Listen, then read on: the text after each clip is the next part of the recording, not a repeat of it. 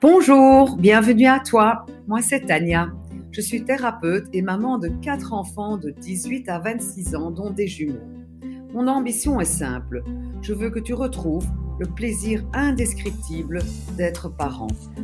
Après avoir fait des études d'infirmière, j'ai travaillé auprès d'une pédiatre. C'est à cette époque que j'ai vu passer un tas de parents qui avaient oublié qu'avoir un ou des enfants était aussi source de plaisir. Après cette triste constatation, j'ai abandonné mon métier d'infirmière pour trouver des solutions à ce problème.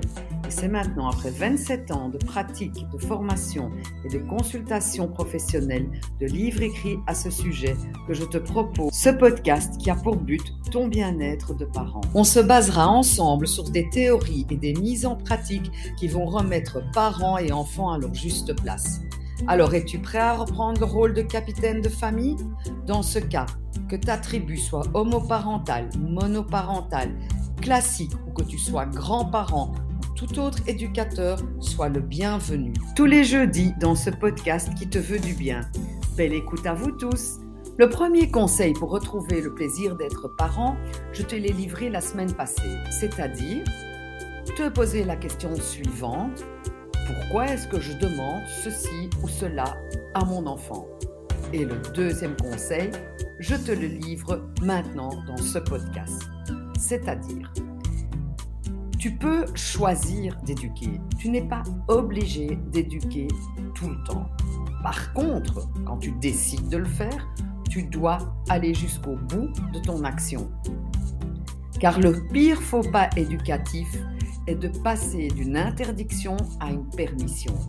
D'un non, non, non, non, non à oui, ok, fais-le. À descends de la table, descends de la table, descends de la table. À bon, ok, c'est bon, reste déjà joué sur la table. Ça, c'est le pire faux pas éducatif. C'est évidemment la raison pour laquelle tu dois avoir ce fameux temps, cette fameuse énergie, cette volonté et cette envie. Pourquoi est-ce si important de ne pas lâcher une parole? Car une parole que tu lâches est une parole qui ne sera pas respectée car elle va perdre de son poids. Et le problème, c'est que quand tu vas commencer à t'énerver et que tu vas répéter les choses 5, 6 fois d'affilée pour que ça se passe, eh bien, les enfants, on appelle ça en anglais, deviennent parent deaf, c'est-à-dire qu'ils deviennent parents sourds. Après trois demandes, ils ne t'entendront plus. C'est pour ça que je te dis qu'il te faudra tout le temps pour éduquer de la volonté, de l'envie, de l'énergie et du temps.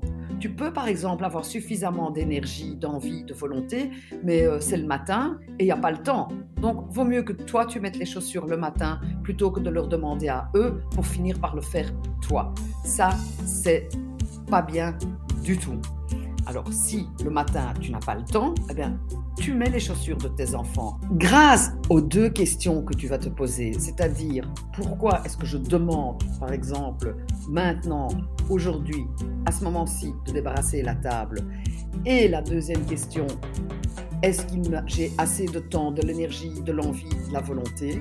Quand tu pourras répondre à ces deux questions, tu arrêteras de lutter pour éduquer. Et je te rappelle, tu ne dois pas éduquer à tout bout de champ. Il y a des moments où on peut éduquer et des moments où on peut choisir un certain confort. Alors rappelle-toi, tu ne dois pas éduquer H24. Par contre, une fois que tu fais une demande éducative, tu es obligé d'aller jusqu'au bout de ton action. Ce qui va déjà t'aider, c'est de prendre conscience du pourquoi tu demandes certaines choses à certains moments de la journée. Et en plus, est-ce que tu as suffisamment de temps, d'énergie, d'envie et de volonté pour aller jusqu'au bout de ta demande? Si ce n'est pas le cas, fais autrement.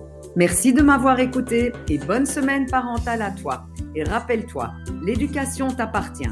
Et pour retrouver le plaisir d'être parent, pose-toi régulièrement la question essentielle suivante. Que veux-tu toi en ce moment? Cela te permettra de clarifier tes pensées et de définir tes priorités et tes attentes. À la semaine prochaine pour de nouvelles propositions inspirantes dans ce podcast qui te veut du bien.